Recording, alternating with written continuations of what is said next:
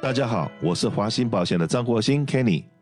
谢谢收听美丽人生，让我跟你谈一谈生活与保险。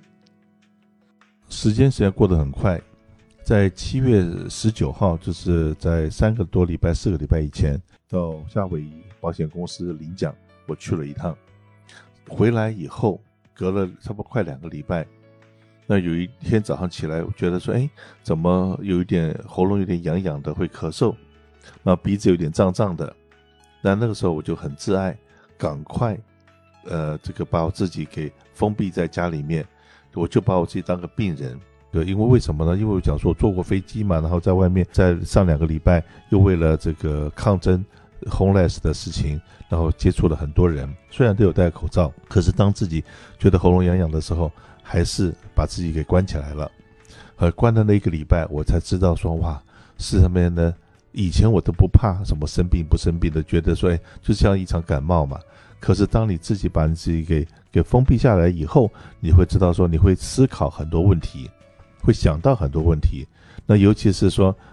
病人你隔离的时候，跟家人是要保持一个距离的，跟朋友是有一个距离的。那那个时候会有一种无名的孤独感，所以我就知道说，现在我听到任何人要回东南亚，要去经过那个十四天。甚至于有更长的隔离时间的时候，我会觉得说，我好羡慕他们。为什么我讲羡慕？因为他们可以战胜自己，经过那十四天自己一个人相处的日子。我刚刚讲，在美国，我在家里面呢，楼上楼下院子可以到处跑啊。他们在一个房间里面要待十四天，甚至更长的时间，那个是多么的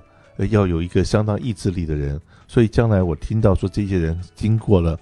不管是大陆的隔离、台湾的隔离或任何国家的隔离，再回到美国来的人，我看到他，我一定要对他非常的尊敬。有的时候我这样讲过嘛，呃，睡觉的狮子你千万不要去惹他，OK？因为呢，有这种意志力的人，当然呢，我所认识的女孩子大概意志力都很强，然后就只有男孩子他意志力比较薄弱。因为我讲的是我自己，那可是呢，后来我当然是自己马上去用测试纸。测，哎，自己没问题，然后又到康体那边去测，又是没问题。可是没问题，没问题，我还是没有回来上班。然后我太太就说：“Kenny，你在耍赖啊？”然后后来呢，去看医生，医生说：“你是鼻过敏啊，你是过敏了。”OK，可是过敏已经医生都这样讲了。我回到家，我还说我还是要隔离。然后我就就觉得说：“哎，因为隔离的感觉呢，是有人把饭啊、菜啊都送送到你的房门口，然后。”这个自己觉得说，哎，自己把自己当个病人，然后有人伺候，哎，有时候享受一下那种感觉，去享受一下那种太太比爱她自己还爱我的那种感觉，哇，那也是一种幸福的。那当然了，谁也不想生病。那今天安娜在我们节目里面也跟大家这样讲，现在这个做妈妈的心态就是把小孩子送到学校去，知道每一天学校里面都会发一些讯号出来，说这个学校里面又发生了发生了教职员。中招了，或者小朋友中招了，那好像学生到了学校里面去，在个大环境里面要避免是很难的。那而且现在又还没有疫苗，那到底你回到家里面，小朋友的一年半的时间已经在家里面，已经没有跟群体的生活，已经没有好好的在跟这个人跟人之间相处，到底现在该怎么样做是最好的？来，Anna。到底怎么样来做这个东西，真的是很难抉择的一件事情。当然，每个家庭都会有自己的一个情况，自己家现在的一个生活的状态。那当然呢，很多家庭，很多妈妈还是决定让孩子暂时躲避这个疫情的风险，在家里自己教小孩，或者是说呢，坚持要学校或者坚持要学区去开网课的这个选项。我尊重这种选择。那还有呢？必须出来上班的，没有办法的，那或者是说觉得孩子在家里会对于这个孩子搜索能力有问题的，还是觉得要把孩子送回学校的，我也尊重这个选择。那这个真的是每一个家庭要看自己家的实际情况，到底是怎么样想的，怎么样来看。那把孩子坚决要放在家里，孩子的生命只有一次，谁也不想让孩子，呃，自己的孩子受到这种折磨，不想让孩子有后遗症，我也理解。那这件事情的话，放在大环境下面，几万、几十万分之一的可能性，那比流感的几率还要小，所以我还要把孩子送回学校。我也尊重这样的一个想法。所以呢，这个真的是每个家庭都有自己的想法，我都尊重，我也都会支持每一个家长所做出来决定。你们的决定对你们的孩子来讲，已经是最好最好的决定。那这个是关于学校的方面。那同样的一点呢，也就是要提醒大家，健康保险已经买了，就要再次确定一下是不是还是有效的，确定好有效的才好哈。因为我这边也有我的朋友打电话来说，哎呀，安娜，我才发现我五月份开始保险就已经停掉了。那那段时间刚刚好孩子要入学，要给孩子做入学体检的时候，才发现，哎，保险没了，赶快赶快再给我买一个。也有这样子的朋友，所以是说，我们所有的。大事情、小事情，很多事情都是压在了家长的身上。抽出一分钟的时间来，来确定一下我们的健康保险是不是有效。如果断掉了，还来得及，赶快把保险再续上。还有很多人呢，从 San Gabriel 往东边搬，到了 Rancho，到了 Chino，到了 Chino Hill，发到那边去了以后，保险是有效的。后来发觉说，医生不看他了，医生说对不起，我已经不是你家庭医生了，所以跟大家报告一下。对，那对于在东区的有些医生呢，最近他们的合约会有一些问题，嗯，所以如果您是住在东区 Rancho 啊、Upland 啊，那这个 Ontario 附近的这一些朋友们，你们要格外注意一下你们的 HMO 计划，那家庭医生是不是还可以再接收你的保险？那看看最近有没有从保险公司收到信件，如果没有的话，给你的家庭医生打一个电话，问一下，确定一下，哎，我的保险是不是？呃，还是可以正常使用，我是不是还是你这个家庭医生的病人？那这一部分呢，也是特别提醒一下住 Rancho 啦、Ontario、Upland 这一边的客人，还有住住在 Chino 也有一部分的客人会有这些的问题出现。要念大学 College 到了外州去，好像加州的现在不管是 HMO 也好，PPO 也好，都没有办法。跟得到外州去，这个等我跟大家报告一下。没问题。那对于现在我们从小小孩这一边，高中生以下，现在转到了，呃，去上大学了，是要读研究所了。那如果我们现在呢是要搬到外州去读书，如果你现在用的还是个人健康保险，那记得一定要。从学校那一边去购买健康保险，因为加州的个人健康保险是没有办法延伸到外州来使用的。那当然，如果你现在是跟着呃这个大学生是跟着爸爸妈妈的团体健康保险，公司的团体健康保险是 PPO。那可以确定一下，那大部分的团体健康保险的 PPO 还是可以 cover 到外州的这一部分呢，要是跟公司的 HR 这一边去联络好。当然了，如果你是在加州范围内，我现在是住在我们这个洛杉矶地区，我去 UC Berkeley 了，我去 Stanford 了，那我去北加读书，或者我去 UC San Diego 了，那只要是在加州的范围内，保险还都是可以用的。可是你还是要看好了。那 HMO 计划呢，还是在你住家的三十迈附近之内才可以有效。那超过三十迈也没有问题，我们这边会有其他的保险公司，让你可以有这个相对更便宜的保险。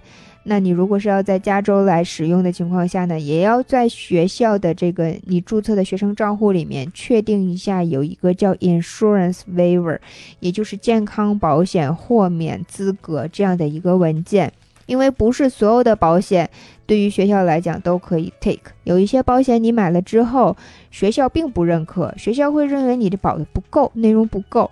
所以你要在购买之前，我们不要挑最最最最最便宜的那一个，比学校的保险便宜了一半，便宜了便宜到三分之一，我就要这个就好了。千万要注意，学校的健康保险是有它的保险要求的。那我们现在也有在跟很多的朋友们在保险的这个现在正在交流中，他们就直接很简单的把学校的保险的要求发给我们，我们来替他找。那找到的保险，第一一定会比他学校保险便宜，第二会符合要求。那第三呢？对于学校保险申请这个 insurance waiver，大部分是在九月中旬的时间，所以我们一定要抓紧这个月的时间，我们要把保险做好，因为新的保险呢最快要九月一号生效。如果我们进入九月份了，太接近 deadline 了，我们再来去做这件事情，我们的保险就没有办法是赶在学校的这个豁免的 deadline 之前把保险生效。所以呢，现在不管是说你的家人啊、你的朋友啊，或者说你的朋友会从海外要过来来加州读书，那需要一份健康保险，那我现在都是一个最好最好的时间，我们还有时间可以考虑一下，可以去来对比一下，我在华兴保险这一边买的健康保险和我在学校那边要买健康保险，保费差多少？到底差在哪里？那为什么说在华兴保险这一边买的健康保险会比学校的保险又实惠，那保额又好，那它的福利又好？那赶快现在就跟我们来联络一下，来看一下了。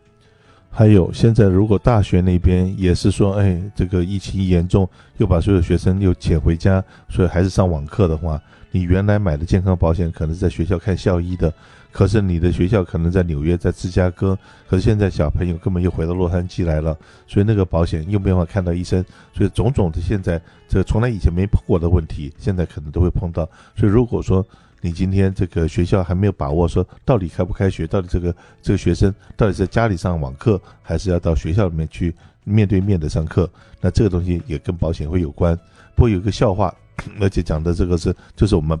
的的同事之间的一个好玩的笑话。有一个同事，这个等了好几年了，然后去总算去上了他的研究所，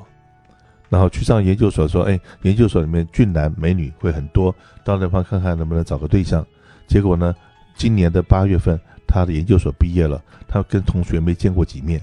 那可是他的学费里面呢，把这些因素的该收的分子钱全部收了，可是他真的，呃，帅哥也没见到，美女也没见到，这个真的是。这个学费有点贵了，OK，但只是这个是现在碰到了这种疫情的期间，看了很多报道了。你说我们是不是应应该要学习怎么样跟这个 COVID-19 和平相处了？我们想把它消灭，可是呢，它好像比我们还聪明。你找到了它灭它的一个方法，它就变种了第二个方法。你说你变种一次、两次、三次，它变得速度更快。所以说呢，真的我们就是戴口罩、勤洗手 这些基本的条件，我们一定要做。然后这个也看到了说，哎，这次 在中国大陆有一个大妈到处去打麻将，用了别人的这个注射疫苗的这证明。那他中间有坐飞机，还是坐车子，还有很多人近距离接触。那可是呢，那些近距离接触的人都没有生病，只有打麻将的人生病了。为什么？后来得出的答案是因为在很多公共交通工具上面强制的一定要戴口罩，因为有戴口罩，虽然他们人跟人之间距离很近，可是都没有被传染到，反而是打麻将的那些人不不一不戴口罩，一个麻将馆里面空气这个又是比较密闭的话，一下子一传染就是很多人被传染到，所以说真的是呃从那个案例里面知道，我们平常呢呃戴口罩、勤洗手是唯一的方法，但。这个话是讲给我自己听的，为什么呢？因为以前呢，我有的时候也是会偷懒，把口罩拉下来，只把嘴巴遮着了，没有把鼻子给遮住。现在知道说，因为刚刚讲过，自己闭关了几天之后，觉得说啊，闭关时间很痛苦的，所以避免那种痛苦，所以说也避免制造别人痛苦。所以我们希望大家都能够把基本功都做好。